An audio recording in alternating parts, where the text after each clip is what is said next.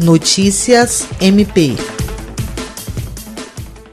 Em dois meses do regime de teletrabalho por causa da pandemia da Covid-19, o Ministério Público do Estado do Acre segue a missão constitucional de defesa dos interesses públicos, mantendo alta produtividade e a qualidade dos serviços intacta em um momento desafiador em que a sociedade mais do que nunca precisa de atenção. A Procuradora-Geral de Justiça, Cátia Rejane de Araújo Rodrigues, destaca que esse é um momento delicado cujos esforços do Ministério Público se fazem ainda mais necessários, não só na saúde pública, mas também em outras diversas áreas de interesse da sociedade. De acordo com dados extraídos do Serviço de Automação da Justiça, desde que se instituiu o trabalho remoto, em 17 de março, foram peticionados à Justiça 15.913 documentos. O montante mostra que o ritmo de produção do MP acreano permaneceu intenso, mesmo vivenciando forte crise que obrigou membros, servidores, colaboradores e estagiários a trabalhar a partir de casa.